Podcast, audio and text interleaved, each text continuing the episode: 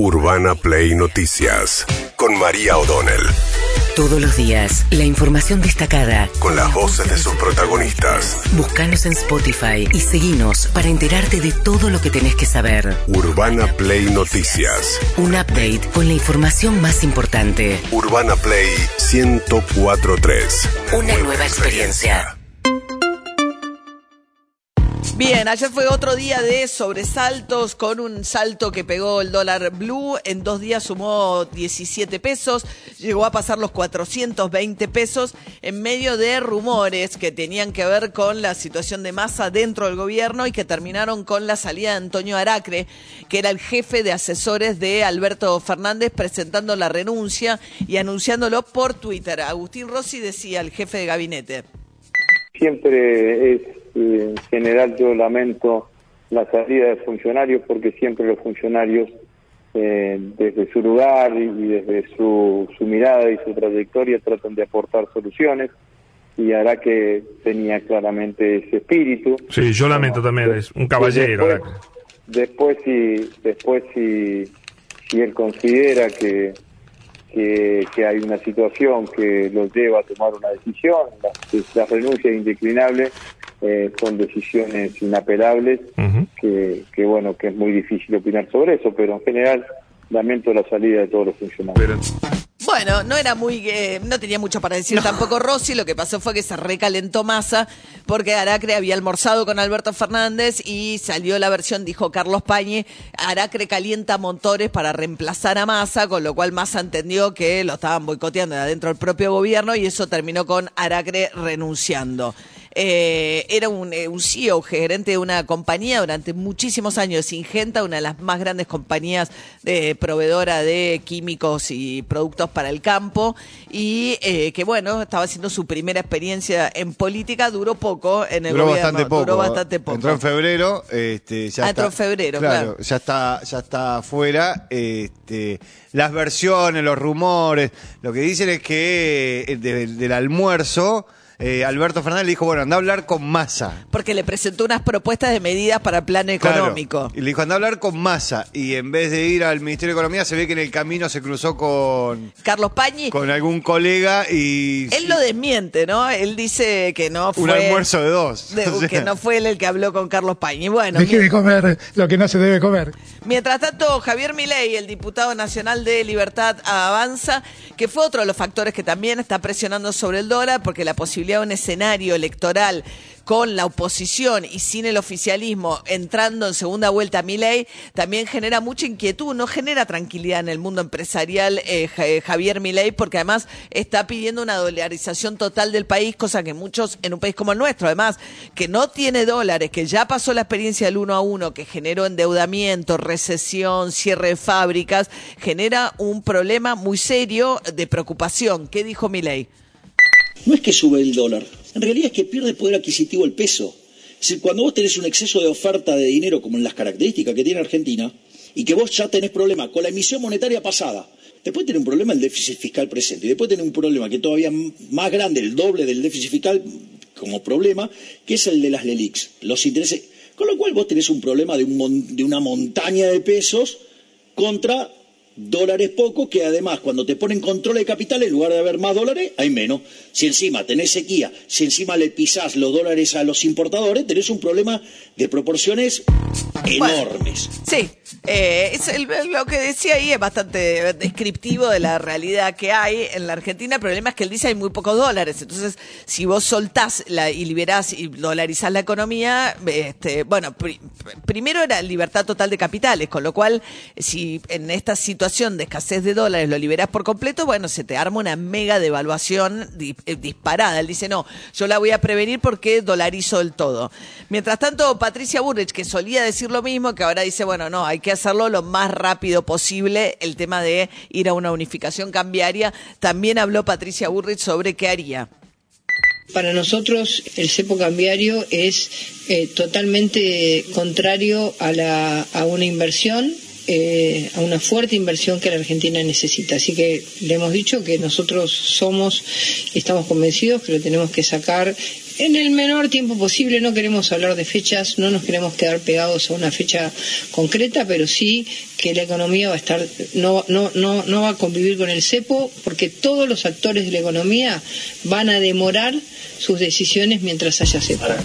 Bien, mientras tanto, Gerardo Morales, que también están todos desfilando por Sí. el Yao Yao, una cumbre de grandes empresarios que organiza Elstein, que es el dueño de la desarrolladora inmobiliaria de todos los shoppings de la ciudad de Buenos Aires, que es también eh, la, explota, El dueño de Yao el Yao. dueño del hotel Yao Yao, que es precioso, es un hotel de hecho por Bustillo, una arquitectura lindísima, ahí frente a un lago en Bariloche. Eh, Ahí estuvo Obama cuando vino a la Argentina, tiene una parte eh, nueva que eh, da para un costado, que es la parte donde estuvo Obama, porque es más linda la parte. más moderna. No, más linda es la otra, pero... Las habitaciones ¿sí? de la parte Viejas son- clásica. La clásica... Parece el hotel provincial de, de Mar del Plata. Bueno. Que las habitaciones de la parte más clásica son muy clásicas en algunos sectores. Sí, tienen techos más altos, Claro. son como... A mí me gustan. Sí, eh, la ducha es un poquito baja en la parte clásica. Claro, la ducha más baja. Claro. Tienen ciertas comodidades que, que la- la- la- en las salas más modernas... La verdad que es muy lindo. A mí me gusta la parte de Bustillo. Bueno, mientras tanto, eh, Gerardo Morales, eh, que también pasó por ahí.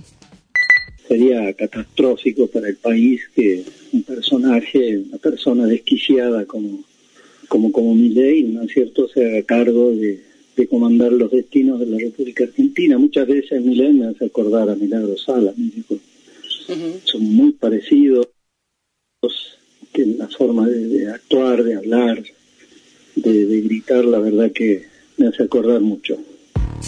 Nadie le pregunta cuáles son los parecidos entre Milei y Milagro Sala, pues yo realmente eh, eh, no, no, estoy desconcertada, no le, no le termino de encontrar los parecidos. Usé un mal ejemplo. Sí, la Sí, verdad. la verdad. Bueno, hay, eh, Gerardo Morales, el gobernador de la provincia de Jujuy, que precandidato a presidente.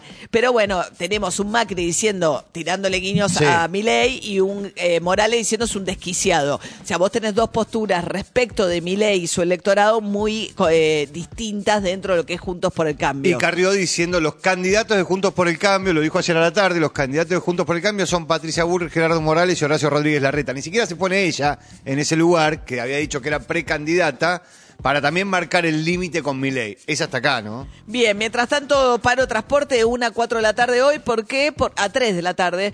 Porque dicen los colectiveros, los, los dueños, en realidad los colectivos, no los colectiveros, que no les pagan los subsidios y no les actualizan los subsidios. Esto también es masa tratando de recortar y ajustar todo lo que parece que es sacarle un pago a masa hoy. Es lo más difícil que te puede pasar, salvo que estés construyendo el gasoducto Néstor Kirchner, Claro. con lo que no se atrasan porque realmente necesitan que esté en funcionamiento el 20 de junio. Diego Giuliano, el ministro de Transporte, que decía. estamos eh, llevando adelante esta, esta situación de eh, disminución de servicios eh, que ha sido anunciado el día de ayer por las cámaras del transporte del AMBA. Los pagos que se están reclamando, que tienen que ver con los mayores costos que han sido calculados últimamente en relación al servicio de transporte de pasajeros, han sido ya abonados, están siendo abonados en esta semana, con lo cual creo que esta situación se va a normalizar en las próximas horas. Bueno, eh, el ministro de Transporte de la Nación convocó a las cámaras de transporte de, del AMBA a, hoy- a una reunión hoy a las 4 de la tarde en el Ministerio de Trabajo, en el Ministerio de Trabajo, perdón, en el Ministerio de Transporte. Básicamente lo que les está diciendo, lo que escuchábamos recién en el audio, es que durante esta semana va a estar saldada la deuda. Les van a pagar. Igual es, es un sistema que no debería existir más Ah. como sistema. Se tiene que replantear un sistema donde se financia a los dueños de los colectivos en lugar de los usuarios, que en todo caso lo necesiten. Es un sistema que quedó congelada la tarifa, que el 80% lo paga el Estado, que es injusto con el resto del país. Yo no lo puedo entender. Realmente tendrían que haber hecho un replanteo generalizado. No da para más esta forma de subsidio de transporte del área metropolitana. Mientras tanto, eh, Alberto Fernández, a ver qué decía. Tenemos además un continente maravilloso, pero que geográficamente es muy difícil. No somos una llanura, no somos una planicie. Todas esas montañas, todos esos bosques nos obligan a, a emprendimientos arquitectónicos, ingeniería de mucha calidad y muy costosos. Convocarlos a una reflexión colectiva de cómo pensamos la región como un todo.